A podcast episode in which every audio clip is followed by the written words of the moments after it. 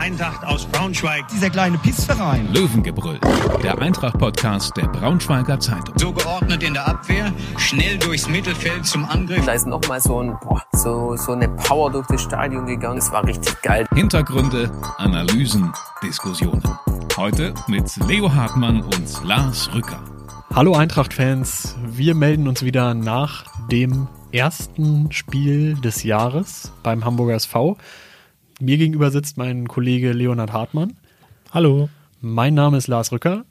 Und ähm, ja, Leo, du warst in Hamburg, hast dir die 2 zu 4 Niederlage mhm. angesehen, darüber berichtet. Was sagst du? Also nach rund 30 Minuten saß ich eigentlich auf der Tribüne und war ziemlich ähm, ja, negativ erstaunt über die Darbietung ähm, der Eintracht. Also da war ja wirklich gar nichts. Keine Organisation, kein Füreinander kämpfen, kein Füreinander laufen, kein spielerisches äh, Konzept erkennbar gar nichts. Also kein Ball halten, 0,0. Da dachte ich echt, das wird ein absolutes Desaster hier. Ähm, und dann hat äh, Fabio Kaufmann ähm, ein eingeschweißt und plötzlich hat sich so ein bisschen das Momentum im Spiel gedreht. Ähm, aus Eintracht-Sicht leider nicht so weit, ähm, dass es dann am Ende für einen Punktgewinn gereicht hat. Es gab so eine Szene, da war Eintracht am Ende näher an einem Punktgewinn dran, als der De Medina den Kopfball so halb Latte, halb Tornetz setzt. Ähm, aber hinten raus dann äh, nach Ferreis Fehlpass noch das 2-4 zu kassieren, ähm, ja, das, das Tor tut am Ende nicht mehr so doll weh. Grundsätzlich war die erste halbe Stunde eine glatte 6. Das, was danach passiert ist, war in Ordnung. Ähm, hätte aber auch ganz, ganz anders ausgehen können im negativen Sinne, sage ich mal. Ja, man hatte so den Eindruck, die Mannschaft war mindestens 20 Minuten länger in der Winterpause als der Gegner.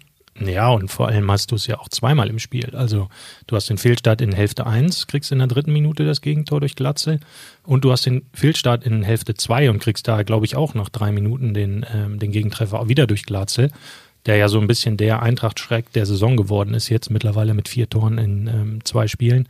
Klar, Jasi Fesic sah auch vor allem beim dritten, aber letztlich eigentlich bei keinem Gegentor so wirklich glücklich aus, oder?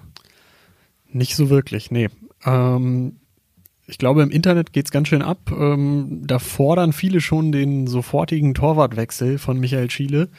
Ähm, also Ron Torben Hoffmann zwischen die Pfosten, Jasmin Fesic raus Würdest du nach einem Spiel den Kapitän schon rasieren? Also ich für meinen Teil würde es nicht machen.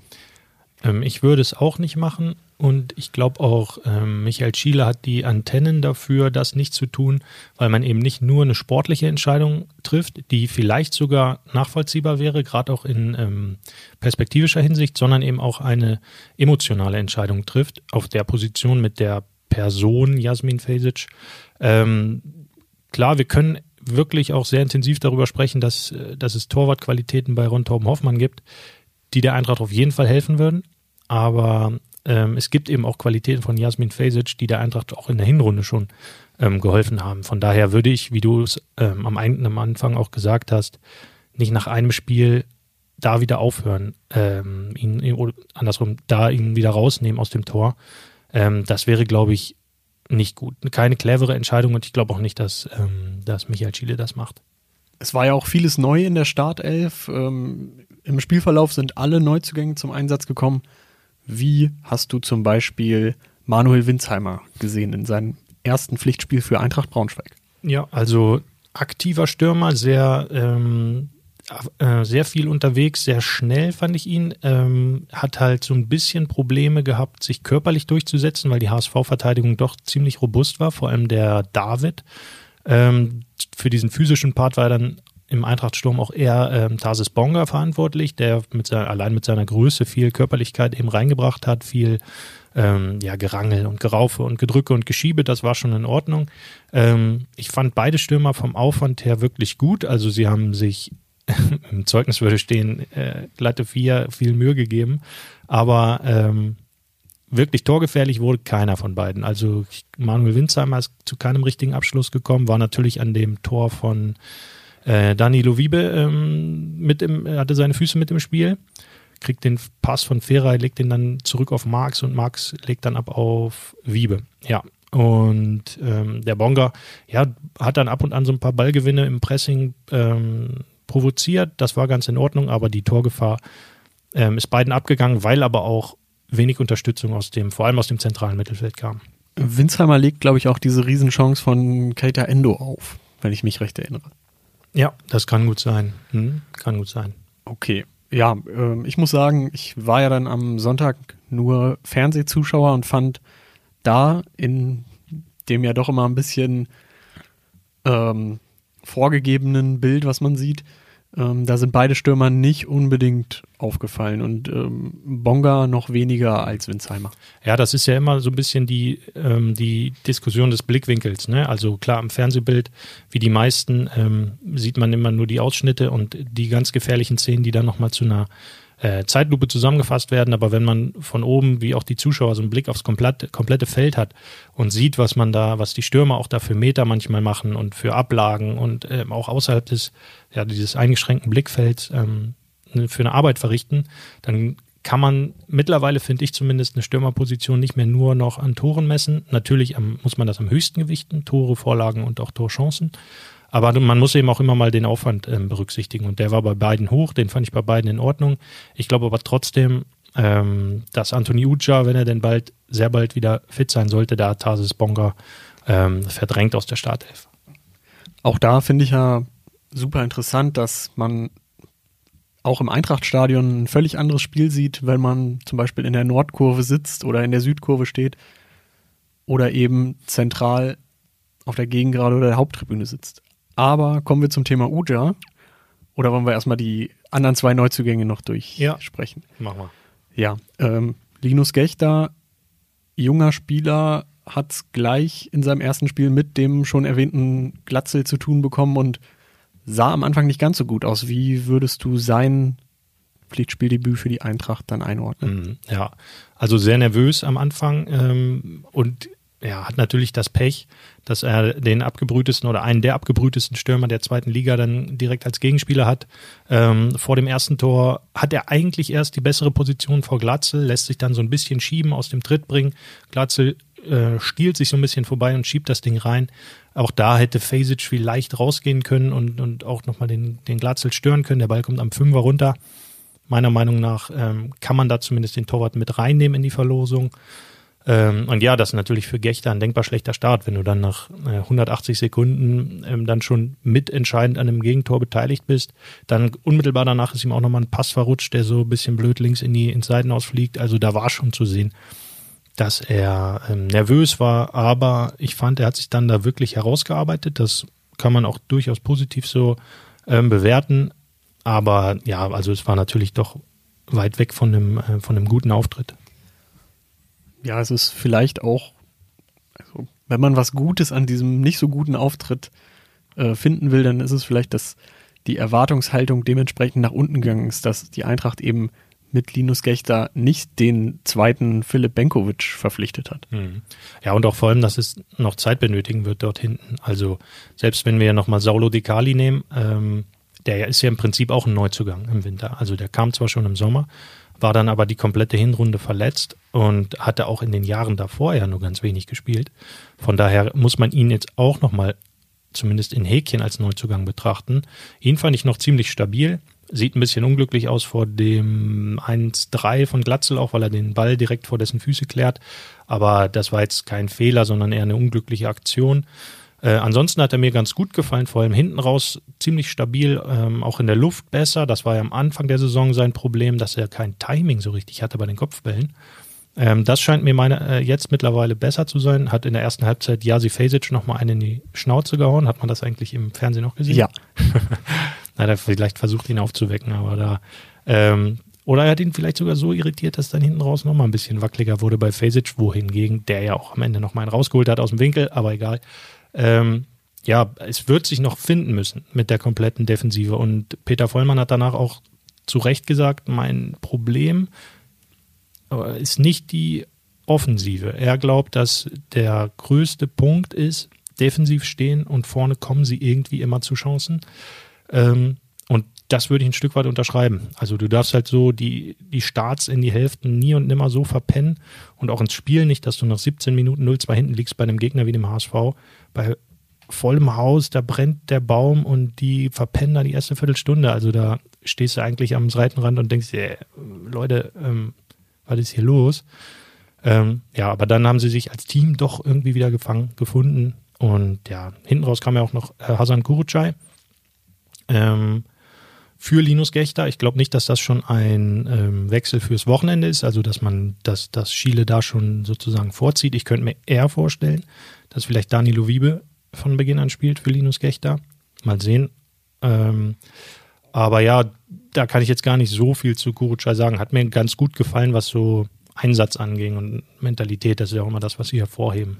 Ja, er kam natürlich dann in einer dankbaren Fa oder in einer dankbareren Phase ins Spiel.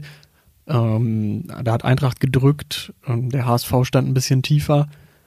Ähm, aber ich fand, er hat gut die Bälle gefordert, hat auch die eine oder andere Flanke vorne reingebracht. Das äh, war für so einen Kurzeinsatz ähm, nach relativ wenig Training nicht schlecht.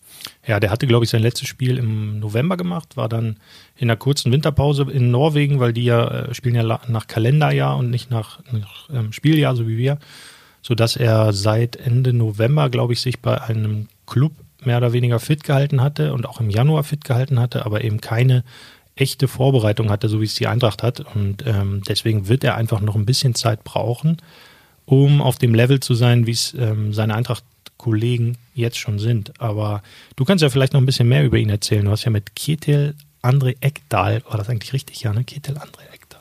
Rektal. Ekdal war ein anderer, das war ein HSV-Schwede. Ne? Genau. Ja, Rekdal, ja, ist klar, merke ich mir. Ähm, was sagt der denn über seinen ehemaligen Schützling? Genau, der ist ja hier in Deutschland gar nicht so unbekannt, hat in Mönchengladbach gespielt, bei Hertha gespielt, war kurze Zeit Trainer in Kaiserslautern, als die in der zweiten Liga gespielt haben, meine ich. Auf jeden Fall war ich recht überrascht, als ich äh, von ihm angerufen wurde und sofort in einem wirklich sehr, sehr guten Deutsch dann begrüßt wurde und hatte mich schon so auf ein Interview auf Englisch eingestellt, aber so kam dann vielleicht von ihm auch doch ein bisschen mehr rüber, als wenn man jetzt noch die, ähm, die Übersetzungsthematik mhm. hinterher gehabt äh, hat. Und er hat wirklich einen, einen, interessanten Eindruck von dem Spieler vermittelt, hat gesagt, das ist ein absoluter Gewinnertyp, es ist ein absoluter seriöser Vollprofi, der immer an sich arbeitet, der auch immer das Potenzial hat, noch ein Stück besser zu werden und ähm, diese Entwicklungschancen dann auch ergreifen will. Und ich glaube, so ein Spieler tut eigentlich jedem Team dann gut. Hm. Ja, hin, hinter allem steht halt irgendwie der Fitnesszustand. Ne? Wenn der jetzt erstmal aber, keine Ahnung, zwei Monate braucht, um vollständig fit zu sein, dann ähm, ist die Saison fast schon wieder vorbei, bevor er richtig eingreifen kann. Aber ich glaube eigentlich, ähm, so wie es sich anhört in den Gesprächen, dass das bei ihm relativ zeitnah der Fall, der Fall sein sollte mit den Einsätzen. Fit ist doch ein gutes Thema für, für uns? Nee, für uns, für uns nicht, nicht, Aber für die, ähm, für die vielen Langzeitverletzten der Eintracht oder die vielen Rückkehrer, Hoffnungsträger, wie zum Beispiel Immanuel Ferrei in Hamburg gespielt, gute Aktionen gehabt, aber eben auch diesen sagenhaften Fehlpass, ähm, ja. der dann zur Entscheidung führte. Ähm, du bist ja ein Ferrei-Fan, würde ich, würde ich einfach so sagen. Und ähm, wie glücklich warst du denn, deinen Lieblingsspieler wieder auf dem Feld gesehen also, zu haben? Erst einmal bin ich natürlich hier nur beruflich unterwegs und daher ähm, würde ich mich nicht als Fan bezeichnen, aber es, ich bin halt trotzdem auch begeistert von den Fähigkeiten, die er hat. Und das hat natürlich ähm, nicht lange gedauert, bis er sie am Sonntag dann auch zeigen konnte. Letztlich irgendwie ist er zwei Minuten auf dem Platz, tritt einmal an, läuft Jatta davon, was auch nicht so ganz einfach ist, spielt einen Pass und daraus entsteht halt ähm, das Tor. Und wenn man so will, war er halt an zwei Toren direkt beteiligt, weil er ja das Hamburger 4-2 auch einleitet. Ähm, ja, war, also er war auf jeden Fall richtig geknickt danach. Ich hatte ihn kurz noch in der Mixzone erwischt, kurz mit ihm gesprochen. Er meinte, es geht ihm schon ganz gut und er hat jetzt auch keine, keine unmittelbaren Nachwirkungen ähm, gehabt von diesem Kurzeinsatz. So von daher kann man davon ausgehen, dass es jetzt sukzessive gesteigert wird, seine Einsatzzeiten. Also jetzt waren es vielleicht zwölf Minuten, dann kann er vielleicht gegen Heidenheim jetzt schon 15 bis 20 und dann geht es eben immer so weiter. Ähm, so eine sukzessive Steigerung macht ja schon Sinn, wenn man vor allem so lange raus war. Mit Muskel. Muskel, Muskel, immer eine schwierige Sache, das dann wieder reinzubringen. Aber ja, der soll wieder ähm, zeitnah wieder zurückkommen und ist ja auch im Winter geblieben. Das ist ja auch eine schöne Sache. Vielleicht hat ja. die Verletzung da auch mit reingespielt. Ich glaube noch nicht mal, dass das so heiß war. Also selbst wenn er fit gewesen wäre, das, die Verletzung wurde ja auch irgendwie nie so richtig kommuniziert. Mhm. Oder es wurde nicht so gesagt, so dann und dann ist er wieder da, sondern es zögerte sich immer heraus. Und ja, bei einem anderen Routinier, Anthony Uja, wir haben ihn schon erwähnt, da ähm, dauert es auch noch so ein bisschen. Welche Infos hast du da, Leo? Im Trainingslager hat er gar nicht mit der Mannschaft trainieren können. In Hamburg war er nicht im Kader, aber das wäre schon wichtig, wenn der beste Torschütze der Eintracht in der Liga Ja. ähm, wieder zurückkehren würde. Ja, einmal eingeordnet, also wir reden jetzt über die beiden besten Torschützen. Ne? Ferrei hat vier, ähm, Uja hat fünf Tore und insgesamt hat die Eintracht halt 20. So, also die sind halt für, äh, Mathe ist jetzt nicht so meine ganz große Stärke, aber etwa die Hälfte der Eintracht-Tore in dieser Saison absolut verantwortlich. Ähm, Uja wird und soll in dieser Woche wieder ins Mannschaftstraining einsteigen, also ähm, Mitte oder ja, Mittwoch oder Donnerstag, je nachdem. Ähm, da werde ich den Michael Schiele auch am Donnerstag nochmal zu fragen. Wir, äh, der ähm, Offenheit halber, wir zeichnen hier am Mittwochnachmittag auf.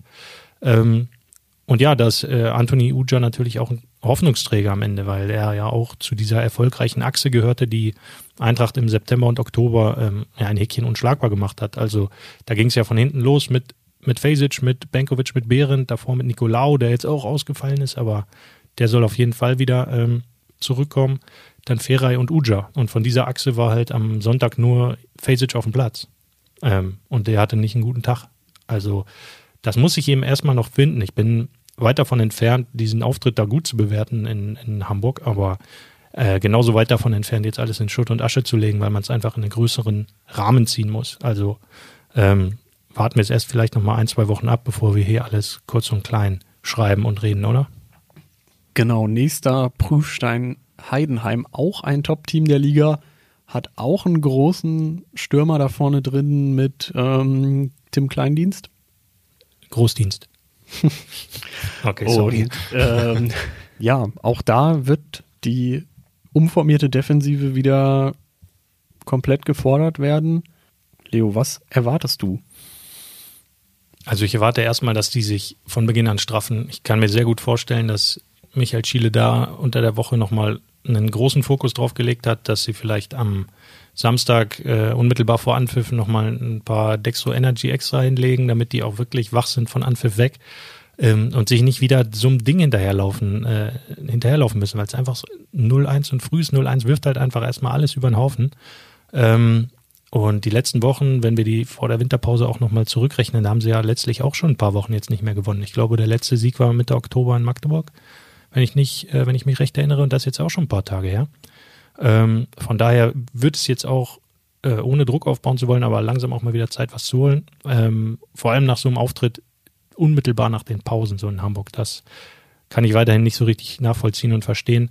Von daher erwarte ich eigentlich wirklich eine Reaktion ähm, mit Vollgas. Ähm, ja, ich bin da relativ zuversichtlich, dass das sofort umgesetzt werden muss, oder?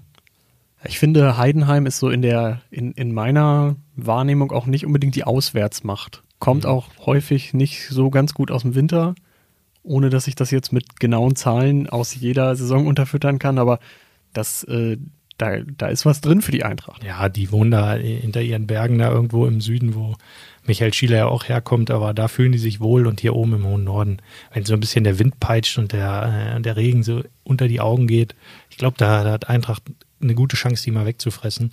Und so ein Mentalitätssieg, ähm, der würde jetzt richtig, richtig gut tun. Auch ganz gut, dass ähm, eben Janis Nikolaou wahrscheinlich wieder zurückkehrt. Der hat eben eine Mandelentzündung gehabt.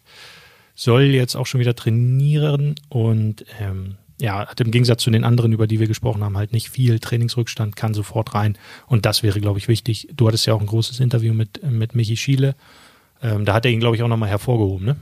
Genau, als einen der Spieler, der nochmal einen Sprung gemacht hat. Mit der Größe und dieser Ballsicherheit, ähm, der Physis, das tut der Eintracht schon gut. Wenn er noch schnell wäre und einen starken Abschluss hätte, würde er nicht in Braunschweig spielen. Ja, man kann ja auch nicht alles haben. Deswegen ähm, schauen wir mal. Lars, was tippst du denn? Ich würde sagen, die Eintracht gewinnt 2 zu 1. Okay. Ähm, ja, ich gehe auf ein Unentschieden. Ich gehe auf ein 2-2. Schauen wir mal. Also, schönen Dank erstmal fürs Zuhören. Ähm, alles Gute und bis bald mal wieder. Ciao, ciao. Ciao. Mehr Podcasts unserer Redaktion finden Sie unter braunschweiger-zeitung.de slash podcast.